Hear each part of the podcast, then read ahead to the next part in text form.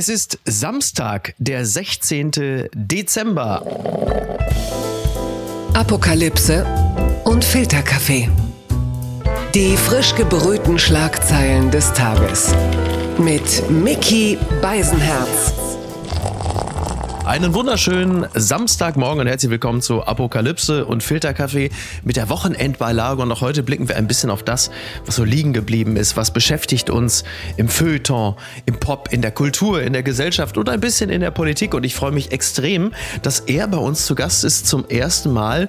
Das ist jemand, ich würde sagen, ist wahrscheinlich der, der spannendste deutsche Musiker neben Malakow Kowalski und jemand, der dafür gesorgt hat, dass meine Tochter mich erstaunt im Auto angeguckt hat und gesagt hat, ich dachte, du magst keine deutsche Musik, aber das spielst du relativ häufig. Und das ist wahr. Seine Musik spiele ich wirklich sehr häufig und voller Begeisterung. Betteroff ist da. Herzlich willkommen. Vielen, vielen Dank. Hallo. Vielen Dank für die nette Einleitung. Manuel, es ist schön, dass du da bist und ich äh, begrüße dich am sogenannten Tag des dummen Spielzeugs. Heute ist äh, der Jahrestag des äh, dummen Spielzeugs. Ich habe den Tag nicht erfunden, aber ich kann damit natürlich etwas anfangen, denn auch ich habe äh, Zeit meines Lebens viele dumme Spielzeuge besessen. Was war das dümmste Spielzeug, was du entweder besessen oder bekommen hast?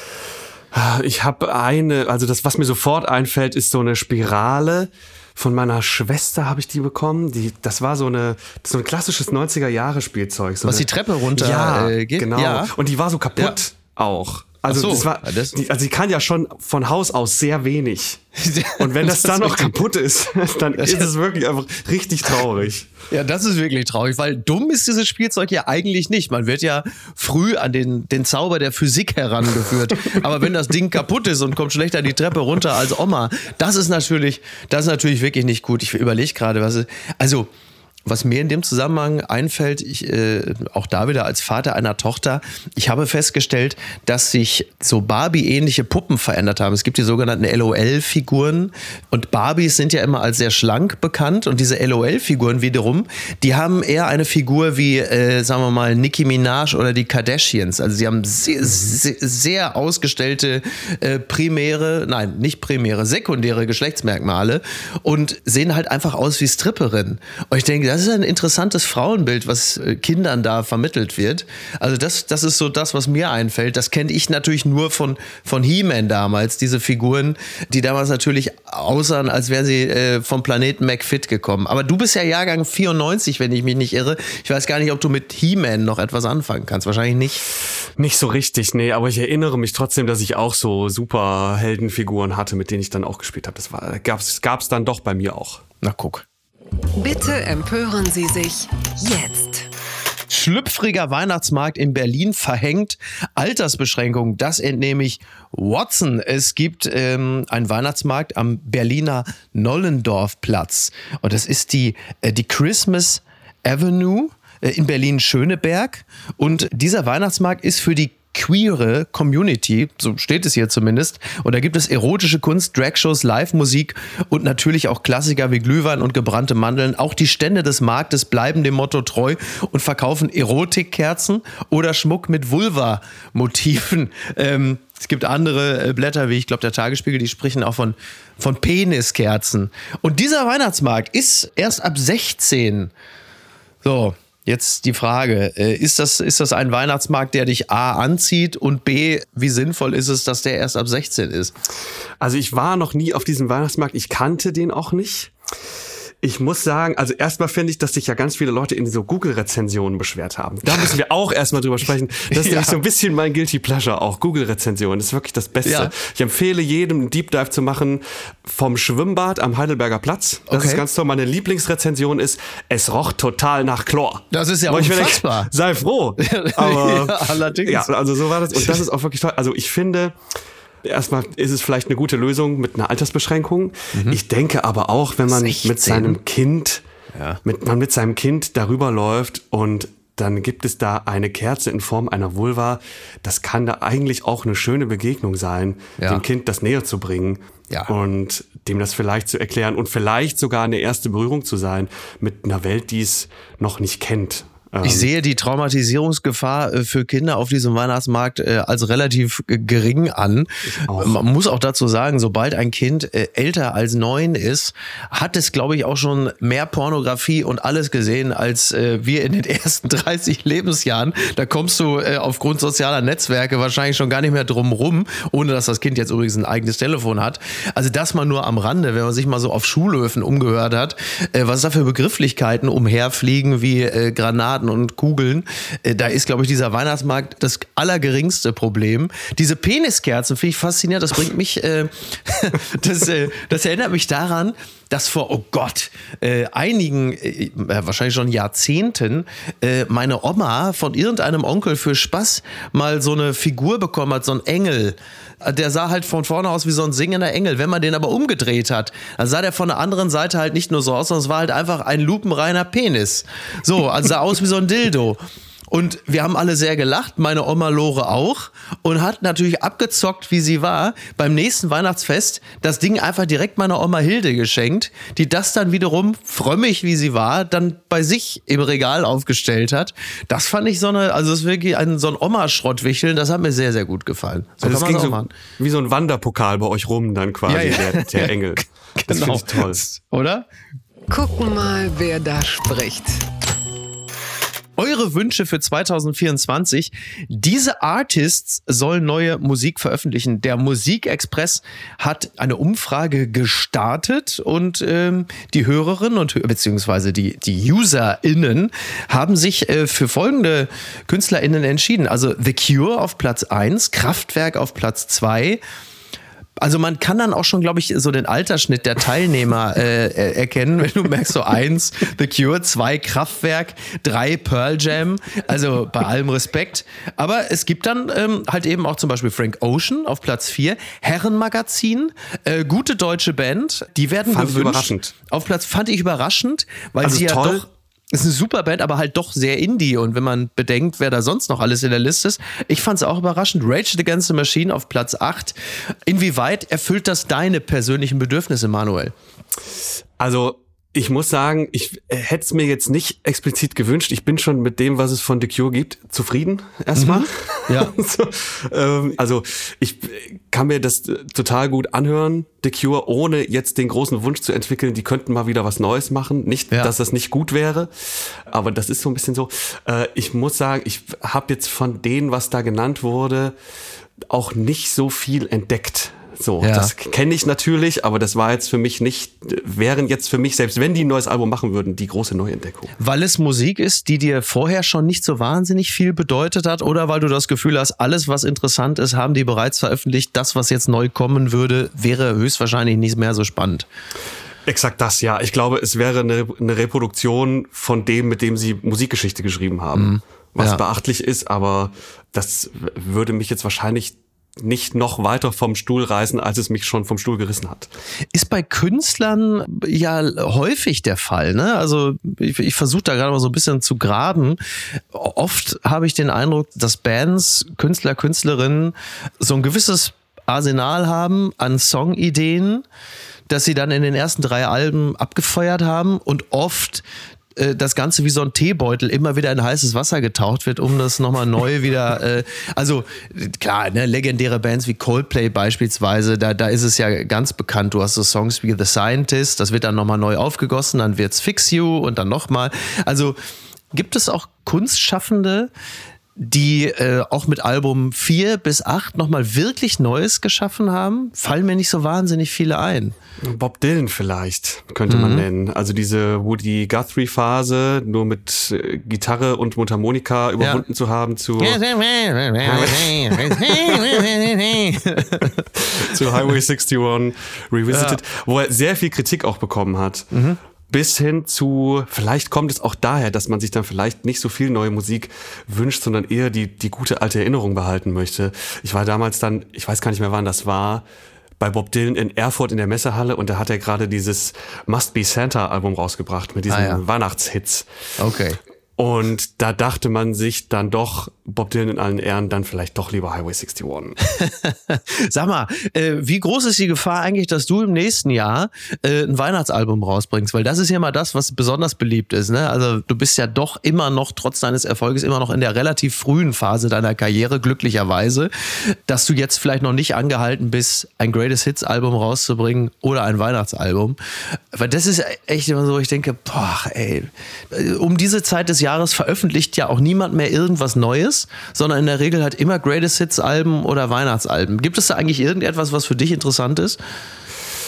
Jetzt bei diesen Weihnachtsalben, die so kurz ja, vorher rauskommen. So, was jetzt gerade überhaupt irgendwie irgendwas, wo du sagst, da, also da, da habe ich doch in dem ganzen Wust an wieder aufgelegtem oder wiedergekäutem nochmal etwas entdeckt, was spannend ist. Fällt mir jetzt spontan erstmal nichts ein, würde ich denken. Mhm. Leider. Ja, siehst du. Ja. Herbert Grönemeyer hat letztes Jahr sein neues Album um die Weihnachtszeit rausgebracht. Das fand ich toll. Ja. Aber ansonsten. Der war doch jetzt gerade auf einem Weihnachtsmarkt am Prenzlauer Berg. Irgendwo. Stimmt. Ist er plötzlich aufgetaucht und alle sagen, toll. Aber sonst wüsste ich auch nicht. Ich musste sehr lachen, weil mir fällt ein, so vor, weiß ich nicht, 30 Jahren, da hatte mein Cousin Thomas sich äh, vom damals sehr populären RB-Sänger Brian McKnight das neue Album gekauft. Und wir waren große Fans. Und dann hörte er das Album und war also total sauer, dass dieser RB-Star da nur äh, Weihnachtslieder gesungen hat. Also, was eine Kacke. Und dann sage ich ihm, wie heißt denn das Album? Ja, Bethlehem. Ich sage, das ist ja eine riesen Überraschung, dass da nur, nur Weihnachtslieder drauf sind. Wer hätte das gedacht? Wer hätte das gedacht? Also, ähm, ja, ich weiß auch nicht. Ich, ich, hätte gerne, ich hätte gerne ein neues Album von Bonnie Iver, weil ich nach wie vor äh, mhm. großer Fan von Justin Vernon bin. Äh, The National haben ja dieses Jahr geliefert, wie ich finde, so ganz okay. Mhm. Wobei ich da auch langsam das Gefühl habe, dass die besten Songideen bereits äh, äh vertont wurden. Mhm. Ansonsten wüsste ich es nicht. Tja. Ich würde mir vielleicht noch ein Idols-Album wünschen. Da mhm. bin ich sehr großer Fan von. Die haben jetzt mhm. eher nur Singles veröffentlicht und haben, glaube ich, das letzte Album 2021 veröffentlicht. Das fände ich ganz toll. Aber ja. ja. ja wir bleiben hoffnungsvoll. Woanders ist es auch beschissen.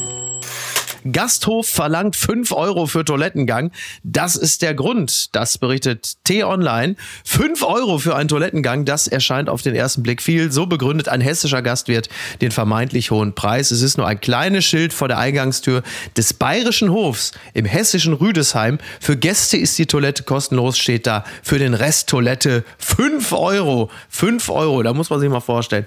Das ist ja der absolute Wahnsinn. Da wird also der brave Bürger, äh, der seine Notdurft verrichten will und sich nicht anders zu helfen. Das ist ja schon fast so eine Art moderne Weihnachtsgeschichte. Da wollen also äh, Josef und Maria müssen nochmal dringend auf den Topf und dann heißt es, das kostet aber 5 Euro, wir haben das Geld nicht. Dann werden sie weggeschickt. Es ist traurig, aber die Gründe sind relativ äh, nachvollziehbar, denn für 1200 Euro Reparaturkosten musste dieser bayerische Hof die Toiletten immer wieder herrichten lassen, weil Fremde da Tampons und ähnliches reingestopft haben.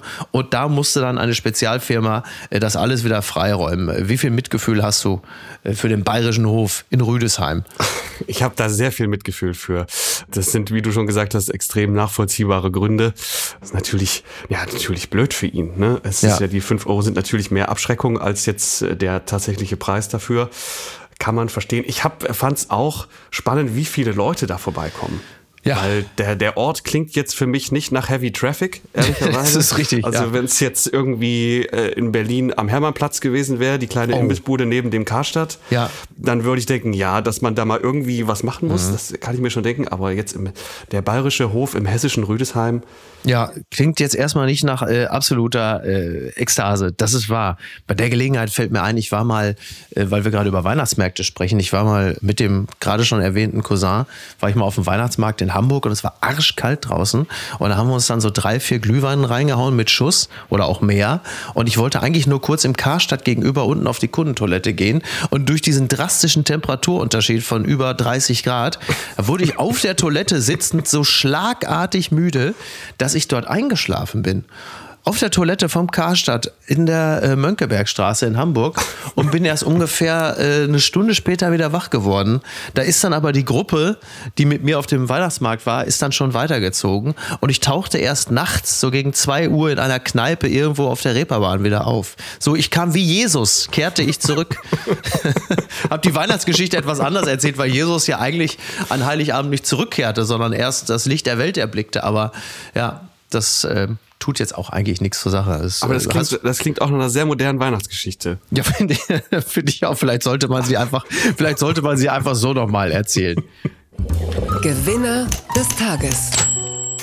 Ja, äh, das Jesuskind ist an Heiligabend geboren. Mats Hummels äh, hat es nicht ganz äh, bis äh, Heiligabend geschafft. Er wird aber heute 35 Jahre alt und da gratulieren wir natürlich ganz herzlich einem Fußballer, der äh, in diesem Alter äh, mit die beste Zeit, fußballerisch die beste Zeit seines Lebens hat, möchte ich sagen. Ist die Person Mats Hummels dir als Mensch oder als Fußballer in irgendeiner Art und Weise nahe? Als, als Mensch nicht, aber als Fußballer finde ich den schon, äh, also äh, toller Fußballer, 2014, das war alles Ja. eine gute Sache, fand ich. Ja, absolut, total. Aber Aber du steht jetzt viel in der Kritik, aber finde ich auch ein bisschen zu Unrecht. Ich finde, das ist ein sehr Ja, guter Verteidiger. ja. Ja, er ist ein sehr guter Verteidiger, guter Typ auch. Ähm, auch einer der wenigen, wie man so schön sagt, mündigen Profis, äh, bei denen man auch nie Angst und Panik hat oder totale Langeweile, wenn er vors Mikro tritt, ist ja auch nicht verkehrt. Ihm, ihm wurde natürlich in dieser Woche ein wenig der Schneid abgekauft von seinem Verteidigerkollegen Niklas Süle, der in der Champions League gegen Paris Saint-Germain mit einer wirklich, äh, mit einer Weltgrätsche Ja. einen Ball von Mbappé verhinderte. Sind das, äh, sind das Szenen, äh, die dich auch begeistern? Ja, da kriege ich Gänsehaut. Also was war das für eine Grätsche? Und dann auch noch genau vor der Südtribüne. Wahnsinn, Halt ne? wirklich auch noch genau, die das wirklich auch bejubelt haben, als hätte er gerade das Ding aus 30 Metern in den Winkel ge gefeuert. Ja. So, also das war das ist ja Wahnsinn. Auch, und Geil, dann ne? auch natürlich auch noch gegen Mbappé, der Ja. sich, glaube ich, wirklich gewundert hat, dass, dass das Ding jetzt nicht geklingelt hat. So. Ja, absolut, absolut. Jetzt muss man natürlich der, der guten Ordnung halber sagen, hätte Niki Süle äh, noch besser verteidigt, dann hätte er natürlich vorher den Kopfball einfach schon gehabt, dann wäre Mbappé gar nicht zum Schuss gekommen. Aber wir wollen auch nicht klagen. Äh, Mats Hummels seinerseits hatte gerade eben noch, als der BVB in Mailand gespielt hatte, im San Siro, hatte äh, Hummels eines der Spiele seines Lebens gemacht und hatte äh, also reihenweise die Spieler vom AC Milan abgegrätscht, dass Milan-Fans wiederum das Gefühl haben mussten, Paolo Maldini sei wieder auf dem Feld. Also sowas finde ich, also gerade als, als äh, Fan von Borussia Dortmund findet man solche guten Grätschen natürlich auch wahnsinnig attraktiv und feiert so etwas als seines, äh, als seines gelungene Torschüsse. Absolut. Und äh, ich möchte auch noch mal dran erinnern, Mats Hummels hat auch schon die ein oder andere Süle-Grätsche ge- abgeliefert. Definitiv, Wo man definitiv. sich gedacht hat, der ist durch, der ist weg und dann kam er aber noch mal und war dann am Ende nix. Manuel, du kannst jetzt natürlich so am Ende dieses kleinen Fußballblocks sofort sagen, du bist aber eigentlich Bayern-Fan, ne? Sag's einfach, da haben wir es hinter uns. Das bin ich nicht, aber ich höre dem FC Bayern immer gerne zu. Es gibt immer viel zu berichten. Ja, das ist allerdings, das ist, genau, das muss ich, das muss ich tatsächlich, das muss ich sagen. Also den FC Bayern, also ich bin auch Fan des FC Bayern. Äh, abseits des Feldes bin ich großer Fan des FC Bayern. Also im Unterhaltungssinne, das stimmt, feiere ich diesen Verein auch sehr. Sowas kann man sich nicht ausdenken. Fab Marvin von Milli Vanilli, wir wurden für unser Lip-Syncing gekreuzigt. Heute wirst du auf TikTok dafür gefeiert. So zitiert es der Stern. Ja, der Film über Milli Vanilli, also äh, ich glaube Girl You Know It's True heißt der Film, der ist ja gerade in den Kinos. Ein, äh, nach allem, was ich höre, hervorragender Film. Ich habe es noch nicht geschafft, ihn zu sehen. Und die Geschichte von Milli Vanilli, ich habe es gerade schon gesagt, du bist 1994 geboren, da war die Band bereits Geschichte. Ist es etwas, was dich in irgendeiner Art und Weise ähm, erreicht hat, berührt hat? Äh, weißt du darüber Bescheid? Hast du was davon mitbekommen damals? Also ich kenne natürlich die Band, ich kenne auch die Songs, ich kenne auch den Skandal. Ähm, und zu dem, was er jetzt gesagt hat, dass man heute dafür gefeiert wird, das ist natürlich ein bisschen eine zynische Aussage, das stimmt äh, nicht ganz. Gleichwohl habe ich schon auch an der einen oder anderen Ecke in einem Podcast mal aufgeschnappt, da hat eine Gästin gesagt, ich gehe lieber auf ein Konzert, was Vollplayback ist, also um es mal konkret zu sagen, es läuft das Spotify Master im Hintergrund in Ja. der Mercedes-Benz Ja. Arena oder irgendwo anders und dafür kriege ich aber eine geile Show, als jemand singt live und es spielen echte Menschen und dafür ist die Show aber nicht so gut. Ja. Und da habe ich sehr lange drüber nachgedacht über diese Aussage, wie ich das eigentlich finde. Und ich bin zu dem Entschluss gekommen, dass ich es okay finde. Also ich finde mhm. das okay, ich finde das fair, wenn jemand das sagt. Ich finde aber auch, dann geht es auch eher um was anderes als um die Musik. Dann geht man eher auf dieses Konzert für den Lifestyle, dann interessiert man sich für diese Welt dahinter, für die Klamotten, für die Haltung, vielleicht für die politischen Aussagen. Und ja. dann rückt die Musik so ein bisschen in den Hintergrund. Das Gesamtpaket, glaube, was man dann so mitkauft, ne? So das genau. Gefühl, was dann verkauft wird. Und ja. ich glaube, das Problem bei Mini Vanilli war, dass sie eben dieses Gesamtpaket nicht verkauft haben, sondern dass es da tatsächlich um die Musik ging. Und wenn das da nicht echt ist, dann ist es natürlich Betrug.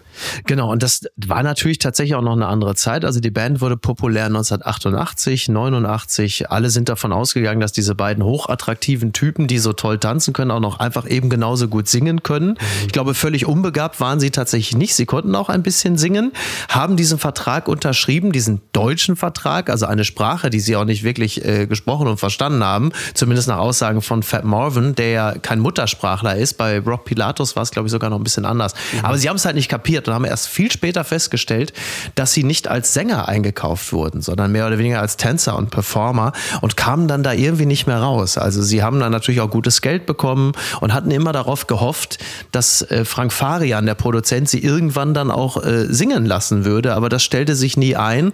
Und so waren sie dann ja auch durchaus gezwungen, diese Lüge mitzuleben. Und wie das immer so ist, ne, wenn so das private Empfinden und das öffentliche Bild so weit auseinanderklaffen, dann entsteht großes Unglück. Und ähm, dieser Knall irgendwann, der, der musste dann dann unweigerlich erfolgen. Und davon berichtet auch dieser Kinofilm. Und äh, Fat Morvan erzählt in diesem interessanten Interview auch davon, was ja auch letzten Endes dazu geführt hat, also diese dieser Bruch und äh, die, dieses große Enttäuschungserlebnis hat ja auch dazu geführt, dass dann Rob Pilatus ähm, dann endgültig seiner Drogensucht nachgab und dann Ende der 90er äh, auch tatsächlich verstorben ist. Ähm, weil wir gerade von Konzerten gesprochen haben, du kannst es mir als Künstler vielleicht aus deiner Sicht auch mal beantworten. Was ist denn eigentlich der Live-Künstler? Du warst jetzt gerade auf Tour, du hast eine Tour gespielt und nach allem, was man dem entnehmen konnte, die Bilder, die Videos, die ich bei Instagram gesehen habe, war das für dich ja offensichtlich äh, nicht nur für dich, sondern auch für alle, die da waren. Ich hoffe. Ein, nicht nur für dich, sondern für alle. Ein, ein tolles Erlebnis, sah fantastisch aus, also wirklich richtig cool. Die Frage, die ich stellen wollte, und dafür habe ich vier Minuten gebraucht, ist der Bühnenkünstler eher Dienstleister oder ist er mehr Künstler? Will sagen, haben die Leute im Saal es verdient, nur die Hits zu hören oder ist es das Anrecht des Künstlers, die Songs zu spielen, die ihn persönlich am meisten interessieren? Ich finde, dass man als Künstler und als Künstlerin absolut das Recht hat, die Songs zu spielen, die man als Teil einer Show versteht und das zu zeigen, was man zeigen möchte. Ich fände es aber auch ein bisschen weird, dann genau die Songs, die den Menschen am meisten gefallen haben, nicht zu singen. Also Oasis mhm. soll erstens mal wieder auftreten und ja. zweitens dann auch Wonderwall spielen. Ja, ja. So. Ja, weil, weil das, das gibt's natürlich bei, bei Künstlern mit einem sehr großen Övre, dass sie irgendwann die eigenen Hits am meisten hassen, weil sie sie totgespielt haben, aber dummerweise mhm. nun mal die Fans diejenigen sind, die diese Sachen hören wollen. Was dann gerne ein, ein Kniff ist, den äh, Bands oder Künstler, Künstlerinnen verwenden, ist, dass sie die Hits spielen, aber neu arrangiert in einer neuen mhm. Version, was im Grunde genommen auf beiden Seiten dann so ein halbgarer, äh, fauler Kompromiss ist, weil so richtig glücklich sind beide Seiten damit nicht. Das ist zumindest so mein Eindruck. Das stimmt, ja, ist auch mein Eindruck. Ich war kürzlich auf einem Paolo Nutini-Konzert, wo er auch genau das gemacht hat. Und also ich will jetzt nicht schlecht darüber reden, das war ein unfassbares Konzert und es war ganz toll. Aber ich habe mich auch so ein bisschen dabei erlebt, dass ich mir gedacht hätte, ah Mann, ich hätte jetzt schon irgendwie den Song auch gerne so mit allen gehört. Ja. Aber es war trotzdem eine schöne Version, ne? Also ich will jetzt nicht irgendwie, aber ich weiß genau, was du meinst. Entzauberte Scheinriesen. Steile Karriere, heftiger Absturz, die zwölf Stadien auf dem Weg zum Burnout und wie man wieder herausfindet. Ein äh, Text im Spiegel über einen Mann namens Bernd Lux, der arbeitete viel und war sehr erfolgreich. So sollte es immer weitergehen, bis er eines Tages auf einer Tankstelle zusammenbrach, schweißüberströmt und mit Herzrasen. Also dieser, dieser Höchstleister, dieser Manager steht natürlich exemplarisch für ein äh, in der Arbeitswelt durchaus weit verbreitetes Syndrom der Burnout. Und hier gibt es die zwölf Stadien des Burnouts. Also Stadium 1, der Zwang, sich zu beweisen, dann verstärkter Einsatz, Vernachlässigung der eigenen Bedürfnisse und das geht immer weiter bis hin zur Verhaltensänderung, Depersonalisation und am Ende die völlige Erschöpfung. So, jetzt bist du jemand, der auch viel unterwegs ist, viel arbeitet, viel leistet. Bei diesen zwölf Stadien, hast du dich da in irgendeiner Form wiedergefunden? Hast du das Gefühl, du bist auf dem Weg äh, in, in den Burnout oder ähm, gibt es da für dich Mechanismen, die dich davon abhalten?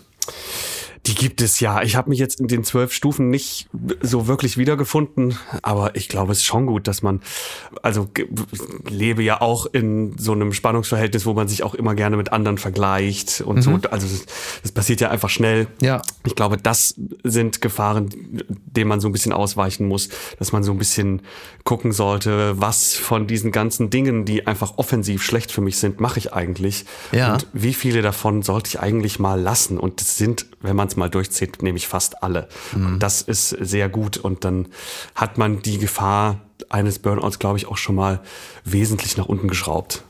Es hat ja vor allen Dingen immer ganz viel mit Verdrängung zu tun. Ne? Also mhm. du, du leistest viel und bist auch ein bisschen berauscht äh, von der eigenen Leistungsfähigkeit und merkst gar nicht, wie sehr du Dinge dann halt vernachlässigst. Also persönliche Beziehungen, egal ob zu Freunden, Freundinnen, äh, Partner, Kinder, äh, dass diese Dinge dann äh, sehr schnell ins Hintertreffen geraten, dann plötzlich auch vielleicht geliebte Routinen, Sport, äh, mal mit Freunden Bier trinken gehen oder so, bis man sich nur noch auf diesen Leistungsgedanken Gedanken fokussiert und äh, letzten Endes sowieso der, der Faktor Verdrängung. Ne? Also, dass du so lange leistest, bis du im Grunde genommen alles, was abseits äh, des Arbeitslebens geschieht, so entfernt hast, bis nichts anderes mehr übrig bleibt, du dich im Grunde genommen selber komplett ausgehöhlt hast und am Ende das alles in einer totalen äh, Erschöpfung mündet. Und da aufmerksam zu sein, da genau hinzuschauen, das ist, glaube ich, die, ja, ich weiß gar nicht, ob es eine Kunst ist, aber ich glaube, das ist auf jeden Fall der Auftrag, den man da ein Stück weit auch an sich selber hat.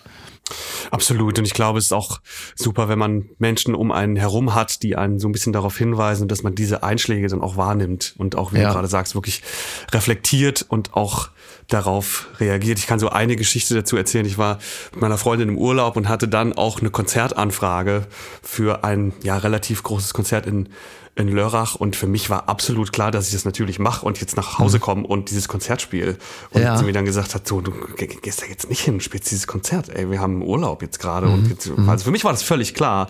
Und ja. da, das war so ein Moment, wo mir klar geworden ist, es gibt nicht nur das.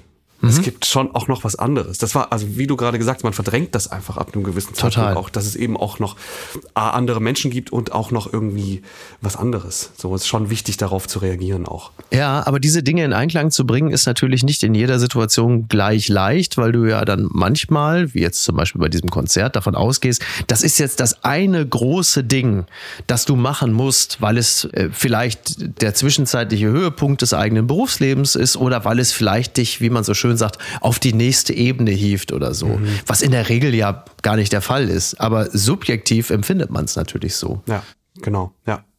Fun Fact des Tages. Neuer Nachtzug Berlin-Paris startet. Nur in Deutschland fährt er ohne Subvention. Das berichtet die Berliner Zeitung. Gleichzeitig gibt es auch noch eine Meldung über einen Nachtzug zwischen Hamburg und Wien mit neuen Schlafwagen. Will sagen, äh, der Nachtzug ist zurück der Nightjet. Und äh, das ist für mich persönlich erstmal eine gute Nachricht, weil ich die Dinger total gut finde. Meine Frau, äh, Niki Asania, liebe Grüße an dieser Stelle, hatte mir allerdings zwischenzeitlich schon wieder eine entsetzte SMS geschickt, weil sie sagte, das Ding braucht 14 Stunden oder so, wo ich denke, ja, das ist natürlich dann vielleicht auch wieder ein bisschen arg lang. Aber die Idee des Nachtzuges finde ich im Kern erstmal wahnsinnig charmant und gut. Ich auch. Was gibt es Schöneres? Also, das ist ja auch, es gibt ja auch auf YouTube so 10 Stunden Sleep with ja, ja. Sleep or Sleep while the train is uh, riding and it's raining outside und dann ja. kann man das anmachen auf YouTube und das hat eine totale Romantik auch und ist total schön und ist klimafreundlich. Also es hat, es ist eine absolute Win-Win-Situation für alle. Finde ich auch total gut, weil die Vorstellung, also je nachdem, wo man jetzt hin will, nach Paris oder, oder irgendwo weiter in den Süden und du steigst halt einfach ähm, abends äh, in die Bahn ein, dann fährst du die Nacht durch und kommst dann im besten Falle morgens oder am frühen Mittag, sagen wir es mal so, äh, kommst du da an, wo du hin willst. Das ist ist ja, äh, also besser geht's ja nicht. Zumal du bist ja mutmaßlich mit dem Nightliner, mit dem Bus unterwegs auf Tour. Und ich bin ja so ein Kojenschläfer. Ich liebe das ja, in so einer engen Koje zu pennen. Äh, so wie, wie man früher als Baby quasi gepuckt wurde. Mhm. Ich finde das total gut. Und für solche Leute ist das doch ideal. Das stimmt. Ich bin es zudem schon gewöhnt, dass man schläft, während irgendetwas fährt. Das Schöne ist, dass es sogar noch auf Schienen fährt. Das heißt, man mhm. überholt keine LKWs, man ist nicht auf der Autobahn. Das ist auch ganz toll. Also finde es wirklich, wirklich eine tolle Idee. Ich habe auch gelesen in diesem Artikel, dass der Bahnverkehr im Vergleich zum Luftverkehr steuerlich benachteiligt ist. Das wusste ich auch nicht. Mhm. Ja, das ist, das ist irre. Wird sich möglicherweise jetzt sowieso nochmal äh, ändern. Stichwort äh, Klimatransformationsfonds und äh, mhm. Sparmaßnahmen. Sollte auch dringend sein. Also wir alle äh, wissen, das ist mittlerweile ja echt eine Binse, wie kaputt gespart äh, die Deutsche Bahn äh, ist. Da muss natürlich dringend was getan werden. Und ich vertraue jetzt einfach mal darauf, äh, dass das dann auch mit einer gewissen Nachhaltigkeit passiert. Das gibt's doch gar nicht. Google Jahresrückblick 2023. Danach suchte Deutschland 2023 eine Frage an Google, kommt völlig unerwartet. Das äh, entnehme ich der Volksstimme. So, und es gibt mehrere, ähm, klar, ne, gibt Begriffe, nach denen gegoogelt wurde. Das ist äh, hinlänglich bekannt, aber es gibt auch bestimmte Fragen. Und da waren die Deutschen äh, unterschiedlich interessiert. Auf Platz 5 wollten die Deutschen zum Beispiel wissen, warum Camilla Königin wird. Dann Platz 4, warum Muslime fasten. Also man sieht, es, ist, es gibt ein gewisses, sagen wir mal, interreligiöses Interesse aneinander. Auf Platz 3 folgte die Frage, warum Karneval gefeiert wird. äh, die Frage ist für mich bis heute nicht ganz beantwortet, äh, gerade als jemand, der häufig in Köln zu tun hat. Aber gut. Äh, Platz zwei, warum herrscht in Israel Krieg? Eine Frage, die, äh, glaube ich, keine deutsche Talkshow äh, wirklich tiefschürfend äh, erklären konnte. Und auf Platz eins, und das ist natürlich also in Anbetracht dessen, was für Fragen da vorher gestellt wurden, äh, ist, ist, ist, natürlich Platz eins der meistgestellten Fragen bei Google sensationell. Und zwar, warum wurden Fake Lashes erfunden? Das äh, muss ich sagen, das hat mich dann doch ein bisschen überrascht. Mich auch, vor allen Dingen, dass das auf der Eins ist. Ich möchte aber auch sagen, dass die ganzen Fragen vorher mich eher beruhigt haben. Dass ja. das eine häufig gesuchte Frage ist, fand ich eigentlich eine total gute Nachricht, weil es zeigt, dass man sich ja versucht, über die Welt zu informieren und mhm. nicht alle in Verdrossenheit versunken sind. Ja, absolut. Hätte ja auch sein können, also wenn man teilweise so manche Zeitungen liest oder so, hätte man meinen können, die meistgestellte Frage war, wohin können wir die ganzen Migranten abschieben oder was weiß ich. Also insofern ist das mhm. doch tatsächlich wirklich noch beruhigend. Übrigens die Frage nach den Fake Lashes, also A, hätte ich das natürlich gestern Markus Feldenkirchen fragen können, den, äh, den Meister der, äh, der den, Wim den Wimpernlord Nummer eins, aber das habe ich leider verpasst. Die, die ähm, Frage wird deshalb gestellt, weil bei TikTok ein Gerücht verbreitet wird, wonach Prostituierte falsche Wimpern erfunden haben sollen, um beim Oralverkehr kein Sperma in die Augen zu bekommen. Ist doch schön, dass wir das an dieser Stelle, dass wir es auch noch klären durften. Weitere Fragen bespreche ich mit Niki äh, dann am Montag nochmal. Aber wir äh, kommen zunächst einmal hierzu. Ich dachte, du wärst längst tot. Jonathan mit 191 noch voll im Saft. Diese Schildkröte überlebte 40 US-Präsidenten. Das meldet die Bild-Zeitung. Es gibt eine Schildkröte, die sozusagen massenhaft US-Präsidenten, Zitat, auf dem Gewissen hat. Der gepanzerte Opa Jonathan ist mit seinen 191 Jahren nicht nur das älteste lebende Landtier, er hat auch unglaubliche 40 US-Präsidenten und zwei Weltkriege überlebt. Ja, dieser Jonathan, der soll 1832 also ungefähr, ja, geboren worden sein, diese Seychellen-Riesenschildkröte. Und bei seiner Ankunft auf St. Helena soll er bereits 50 Jahre alt gewesen sein. Also er hat äh, wirklich einiges miterlebt, halt eben über 40 US-Präsidenten. Ob er allerdings Joe Biden überleben wird, da bin ich mir nicht ganz sicher. Also da ist jetzt dann doch nochmal hinten raus ein heißer Konkurrent um die älteste Schildkröte der Welt entbrannt. Bin sehr gespannt, was da noch passiert. Ja, ich auch. Ich wünsche, also ich wünsche ihm auf jeden Fall alles Gute. Also Biden. Ach so, also Biden, ja, Joe Biden und der, und der Schildkröte. Absolut, absolut. Beide bewegen sich auch in ähnlichem Tempo, muss man sagen. Wobei die Schildkröte nicht so große Gefahr äh, läuft, umzukippen. Äh, wo wir gerade bei Joe Biden sind, mit wie viel Hoffnung blickst du auf die US-Wahlen im äh, kommenden November? Äh, Schweres Atmen. Wenn die, ja, Also wenn die Frage ist, äh, mit wie viel Hoffnung, dann mit so einem, ja, mittelmäßig viel Hoffnung. Ich wünsche mir sehr, dass er es weitermacht. Mhm. Könnte mir aber auch vorstellen, dass es ein Donald Trump Comeback gibt. Ja, die Chancen stehen ja derzeit gar nicht so schlecht, wenngleich man immer äh, dann doch diverse Artikel liest, dass die Republikanerin Nikki Haley immer mehr so, äh, man versucht zumindest, sie so in die Pole Position zu schieben, weil sie auch unglaublich solvente Geldgeber hat und so. Mhm. Aber ob das wirklich reicht, äh, da bin ich mir offen gestanden nicht, nicht wirklich äh, ganz so sicher. Ja, das, das ist ja auch so ein bisschen wenn, wenn dann äh, die Kandidaten für die Republikaner dann bei irgendwelchen TV-Duellen antreten und Robbie, Will äh, Robbie Williams, Donald Trump, Robbie Williams, ich sagte gleich warum, und Donald Trump fährt da sein eigenes Rennen. Das hat halt immer ein bisschen was davon, dass so auf der einen Seite Take That auftreten, auf der anderen Seite Robbie Williams. Also alle wollen irgendwie Robbie Williams mhm. und wer der, was die anderen da machen, das ist eigentlich irgendwie äh, egal. Ja. Und ich weiß nicht, ob das noch ein gutes Ende nimmt.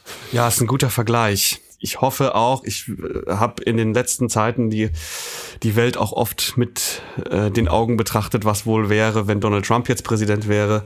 Und es wäre äh, für, für die Welt ein, ein riesiger Verlust. Absolut. Was ist denn da schiefgelaufen? Missbrauch mit KI-generierten Nacktbildern nimmt zu. Anwalt klärt über Rechte auf. Äh, das nämlich Techbook. Eigentlich könnte man mit KI großartige Dinge machen, zum Beispiel Gaming-Charaktere in KI-generierten Fotos zum Leben erwecken oder Schwimmer vor dem Ertrinken retten. Stattdessen werden Nudify-Apps genutzt, um missbräuchliche Nacktbilder von Frauen zu erstellen. Techbook hat mit Medienrechtsanwalt Christian Solmecke über die Rechte von Betroffenen gesprochen. Man kann gleich sagen, äh, allzu viele Rechte gibt's nicht. Da, da ist ganz viel, ganz viel Grauzone. Und wir hatten im Kölner Treff gerade noch Colleen Ulm Fernandes zu Gast, die ihrerseits erzählte, dass sie mittlerweile dann in so äh, pornografische Inhalte hineingepixelt wird und du vergleichsweise wenig machen kannst. Und äh, so kursieren dann halt einfach dann Nacktbilder oder Videos von Menschen, die niemals an sowas teilgenommen haben. Und äh, das ist jetzt dann auch irgendwie the new normal geworden im Netz.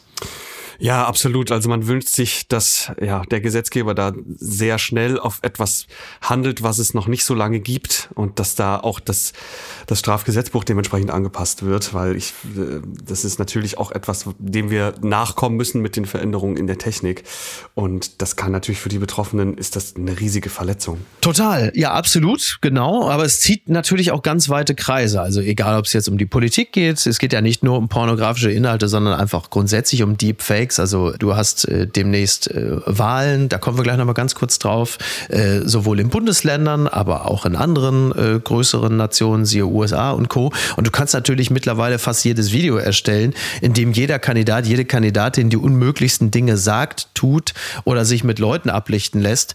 Und entweder kann man es nicht oder du weißt, wie äh, Menschen auch sind. Man lässt sich ja gerne von der Erregung des Moments dann auch davontragen. Äh, so etwas wird dann verbreitet. Du kannst da der Wahrheit gar nicht so schnell den Dienst erweisen, wie die Dinge im Umlauf sind.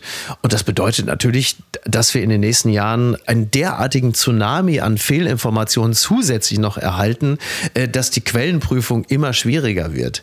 Und das ist das, äh, was wir somit als größte Herausforderung haben, dass wirklich so dieser, äh, sagen wir mal, dieser intellektuelle Plastikmüll auf dem Ozean der Informationen wie so eine riesige Insel umherschwimmt und man muss selber dann irgendwie versuchen, da noch so Wahrheiten rauszufischen. Also einfacher wird's nicht in den nächsten Jahren. Nee, absolut nicht bietet allerdings auch für den ein oder anderen Schmuddelpapst äh, wiederum natürlich auch die Chance, dass man sagen kann, äh, dieses Dickpick, liebe Frau, habe ich nie verschickt. Da hat irgendeiner sich einen, Scherz erlaubt mit mir. Ich würde doch sowas niemals tun, Marion. Um Gottes Willen, wie kannst du denn überhaupt sowas denken? Also ist natürlich für viele auch eine wunderbare Exit-Strategie, um den privaten Schweinereien irgendwie äh, da, da doch noch einen, einen Exit zu bieten. Also es, du weißt, auch das äh, ist immer auch, wie sagt Christian Lindner, Probleme sind auch dornige Chancen. Es, ja, es ist vermutlich genau das. Ich, würde, ich wünsche den Männern, die sowas verschicken, natürlich trotzdem, dass es, äh, dass sie damit äh, ja auf die Nase fallen. Das ist richtig. Das war bei der Gelegenheit, weil wir gerade oder weil ich gerade das Thema Dickpics angesprochen habe. Äh, die Bild-Zeitung hat ja also neben vielen anderen problematischen Inhalten ja auch immer, die setzen ja auch immer sehr auf Sexy Time. Und ich habe die Tage äh, irgendeinen so Artikel so, so beim Durchscroll gesehen.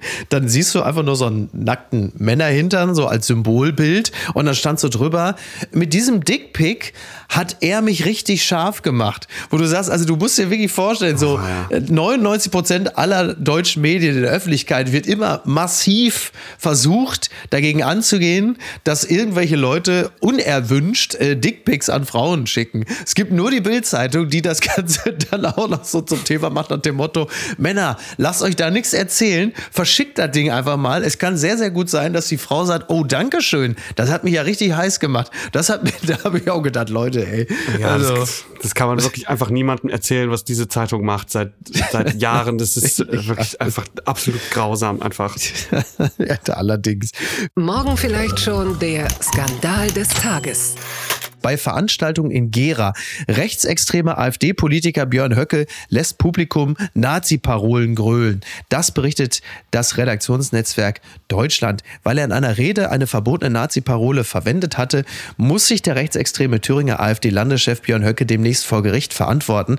Also es war äh, eine Veranstaltung und äh, da animierte er das, äh, das Publikum zu einem, äh, zu einem Ruf, der äh, damals von der SA verwendet wurde. Also er sagte so zum, zum Abschluss einer Veranstaltung, ähm, fing er an mit dem rhetorischen Dreiklang, alles für unsere Heimat, alles für Sachsen-Anhalt, alles für und äh, das Publikum vervollständigte dann die Parole und schrie dann Deutschland, Jubel, Applaus, alle waren völlig begeistert und das Ganze, ähm, also alles für Deutschland, das gehörte ursprünglich zur sogenannten Sturmabteilung, also der SA, der paramilitärischen Kampforganisation, der NSDAP. Und dafür muss sich äh, Björn Höcke demnächst vor Gericht verantworten. Ich nehme aber mal an, dass ihm das äh, durchaus recht ist, weil in diesem Falle ist ja nur wirklich any publicity, good publicity und solche Gerichtsvorladungen schaden seinem Ansinnen jetzt vermutlich auch nicht, seine AfD zu stärken, beziehungsweise in Thüringen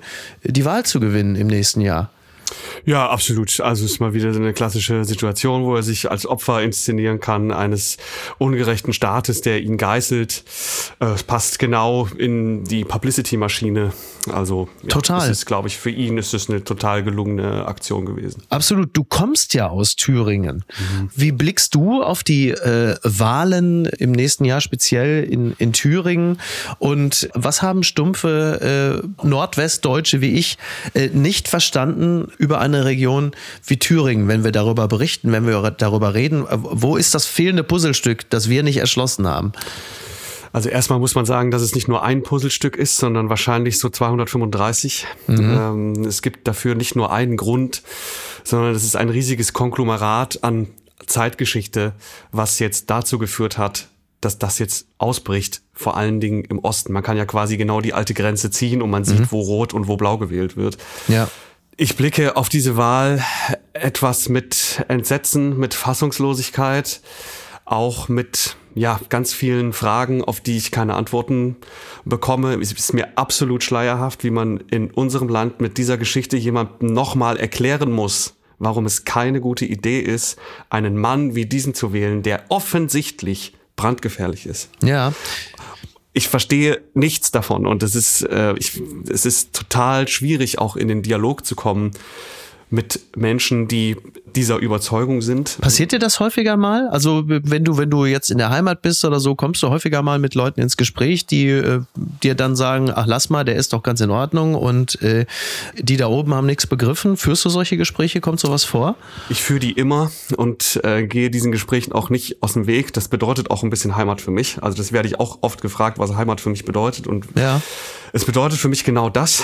Es bedeutet für mich in erster Linie politische Arbeit, dass man mit Menschen, die nicht aus deiner Bubble kommen, darüber spricht. Mhm. Und natürlich geht es vielen um das Heizungsgesetz, es geht vielen um. Schon, oder? Ne? Ja, es geht vielen darum. Und ich, also was viele Menschen im Osten einfach nicht haben und dazu muss man die DDR-Geschichte auch so ein bisschen beleuchten und das einfach in diese Antwort mit reinnehmen, ist, dass sie nie gelernt haben, mit einer Regierung auch zufrieden zu sein. Also Regierung mhm. bedeutete für Menschen im Osten schon immer auch Betrug, bedeutete schon immer auch Propaganda, bedeutete immer auch über den Kopf hinweg etwas entscheiden. Und dieses Verständnis haben sie mit in die BRD genommen oder mit mhm. in die, mit, mit nach Deutschland quasi in das Vereinte. Und das ist einfach ein, ein riesengroßes Problem in, in dieser Debatte. Aber das bedeutet dann in dem Falle, es gibt nur eins und null, also entweder äh, Diktatur oder eine sehr, sehr gute Regierung. Dazwischen eine Regierung, die einerseits gute Dinge macht und andererseits auch äh, schlechte Dinge. Das findet da nicht statt. Ist es das auch? Es ist unter anderem das. Ich suche auch seit, ich glaube, das hat so richtig, dass ich mich damit auch auseinandergesetzt habe, 2014 begonnen mit der ersten Welle, als Geflüchtete nach Deutschland kamen, wo die Meinungen so zum ersten Mal auseinandergingen. Mhm. Da haben plötzlich Menschen Sachen gesagt, wo für mich klar war, dass natürlich nehmen wir jetzt diese Leute auf. Das ist ja völlig klar. Das ist da auch noch nichts Politisches. Wenn da Leute im Mittelmeer ertrinken, dann wird mir die ja wohl mal gerade retten können. Das, da sprechen wir auch noch nicht über ein politisches Statement oder eine Partei oder eine Richtung, sondern das, das das, das ist ja einfach ein normales Verständnis von Hilfsbereitschaft. Mhm. So, dass da die Meinungen schon komplett auseinandergingen, das war für mich schon unverständlich und ab da begann's. Ab da mhm. ging's immer weiter auseinander, dann wurden die Sachen immer extremer, dann kam plötzlich die AfD, die damals ja noch so eine Art Euro-Kritikerpartei war, die ja. jetzt natürlich die, die Richtung komplett gewandelt hat und auch die Art, wie sie Politik macht, komplett gewandelt hat das war der Richtungswechsel und seitdem führe ich immer Gespräche und ähm, aber du führst die Gespräche, denn es gab ja, ja auch lange auch die die Unterströmung zu sagen klare Abgrenzung, wir reden nicht mit denen, wer auch immer die sind, mhm. um zu sagen, das geht nicht. Ist glaube ich eine Strategie, die nicht aufgegangen ist. Also das merkt man ja auch anhand der Zahlen, aber das ist auch nicht deine. Nee, ich verstehe dieses Argument und das ist auch in Teilen richtig. Also wenn jetzt jemand eine rechtsextreme Parole brüllt und will dann mit mir diskutieren, dann muss man dem einen Riegel vorschieben und sagen, pass mal auf, Bringt also solange du hier nicht eine Meinung vertrittst, die auf dem Boden des Grundgesetzes steht, rede ich nicht mit dir. Mhm. Das ist völlig klar. So, aber die Graustufe davon ist ja erstmal, dass man unzufrieden ist, dass man vielleicht auch Ressentiments hat gegenüber bestimmten Volksgruppen und dass man diesen Menschen sagt, so, das, was du gerade gesagt hast, ist nicht okay. Und das, was mhm. du gerade einer Volksgruppe zugeschrieben hast, ist antisemitisch oder rassistisch. Und das ist falsch aus diesen und jenen Gründen. Weil die Menschen, die da teilweise leben, die haben sowas noch nie gehört. Mhm. Ja, interessant. Und die kriegen diesen Gegenwind auch nicht. Und wenn man das nicht macht, dann ändert sich das nicht. Und nach meinem Verständnis muss man A, eine klare Kante haben, dass man nur bis zum gewissen Grad mitgeht. Und davor hat man aber die Pflicht, das zu berichtigen und zu korrigieren und mit den Leuten auch zu diskutieren. Und manchmal, das muss man auch sagen, ich habe das auch schon erlebt, dass sich das auch gewendet hat. Und das ist natürlich total schön, wenn man es schafft, dass jemand nach Hause geht und sagt, ey, ich habe da nochmal drüber nachgedacht und eigentlich hast du total recht. Ja, ich habe solche Gespräche auch schon geführt. Ich habe solche Gespräche auch schon geführt und ich habe sie auch erfolgreich geführt. Also erfolgreich ähm, zumindest dahingehend, dass wir auseinandergegangen sind, uns äh, sympathisch geblieben sind und es für mich spürbar zu einer Öffnung geführt hat. Das hat mhm. nicht gleich dazu geführt. In dem Falle ging es aber sogar mehr um das Thema Lügenpresse und die schreiben alle nur das Gleiche und so. Es mhm. hat immerhin dafür gesorgt, dass man, dass man wirklich da so äh, etwas aufgebrochen hat. Und das ist ja schon sehr gut. Diese Person kam übrigens nicht aus Thüringen, sondern die Person kam aus Baden-Württemberg, äh, was aber auch ein westdeutsches Bundesland ist, das traditionell auch immer schon stabil 15 Prozent AfD hatte. Also es ist mhm. nicht allein ein Ostproblem, was ja auch mal gerne gesagt wird. Aber klar, wenn wir auf auf die nächsten äh, Landtagswahlen gucken, dann wird es natürlich vor allen Dingen ein Ostproblem sein, weil wir da in eine Situation geraten, dass jemand wie Höcke beispielsweise halt einfach Ministerpräsident werden könnte, je nachdem, was da für eine Koalitionsoption auf dem Tisch liegt.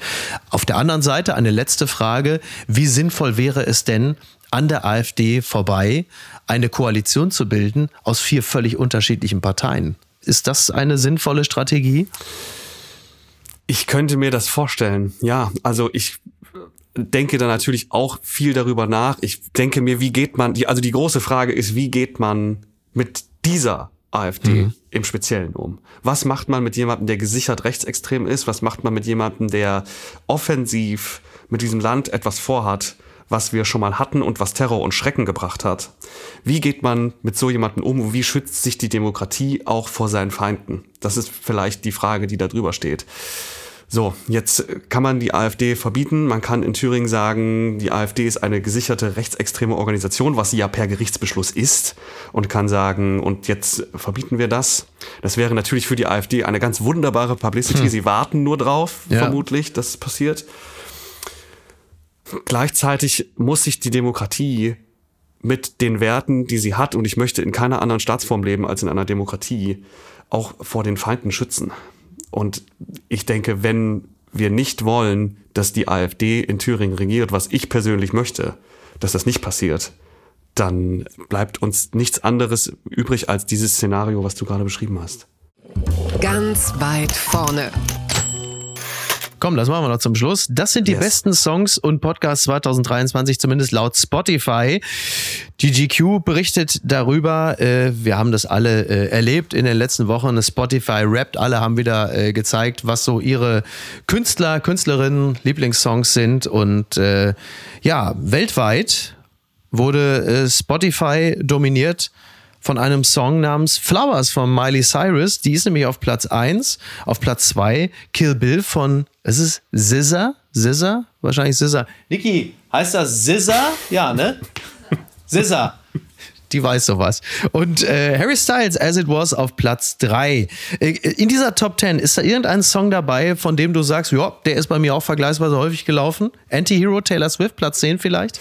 Äh, ja, finde ich einen guten Song wir haben eben auch so ein bisschen über Neuentwicklung gesprochen und auch über Künstler und Künstlerinnen, die sich so ein bisschen neuer entwickeln oder weiterentwickeln. Ich finde, dass dieser Song zum Beispiel auch eine Weiterentwicklung von Taylor Swift ist. Mhm. Da finde ich, hört man sie, wie man sie bisher noch nicht gekannt hat. Also es ging von super poppig über, ja. wir gehen zurück zu den ähm, Most American Girl ja, ja. on Earth, so mit Country. Ja, und äh, auch Bonnie Iver, ne? Justin Vernon und so, ja.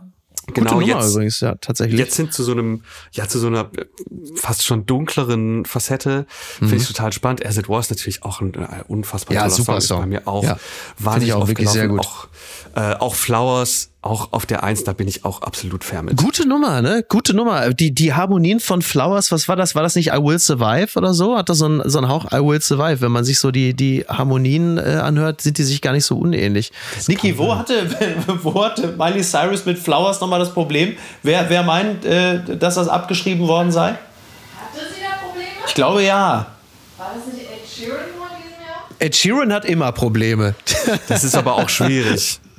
ja, ja, es ist wirklich, ja, oder? Das ist, also die Akkordfolgen im Pop sind halt einfach auch sich sehr ähnlich, da ja. jetzt jemandem vorzuwerfen. Jetzt hast du aber abgeguckt. Also, das ja. kann man basically bei jedem machen. Hattest du das beim Komponieren auch mal, dass du irgendwie äh, so aus dem Studio rausgegangen bist und sagst, da habe ich, oder aus der, aus der Schreibstube, aus der Kemenate, wie Richard David Brecht sagt, und sagt, jetzt habe ich einen richtig geilen Song geschrieben, der gefällt mir.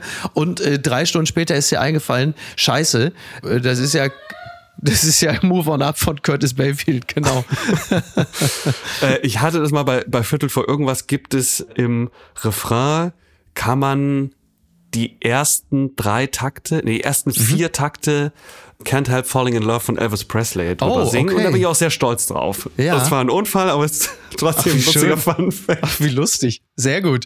Da möchte ich an dieser Stelle dann nochmal äh, das gesamte Publikum dazu animieren, sich das komplette Better Off Album anzuhören und noch auf andere verdächtige Stellen abzuklopfen. Das Ganz versteht genau. sie natürlich von Allerdings nur unter der Voraussetzung, dass man sich äh, die CD oder auf Vinyl gibt's das Album ja auch, also äh, gekauft hat. Ne? Also Spotify zählt nicht. Da hört man das nicht raus. Dafür ist die Musik zu komprimiert. Das muss man an der Stelle natürlich auch nochmal deutlich sagen, oder? Das stimmt. Das reicht dann nicht, um eine Strafanzeige zu stellen. Man braucht so dann vor Gericht schon die Vinyl.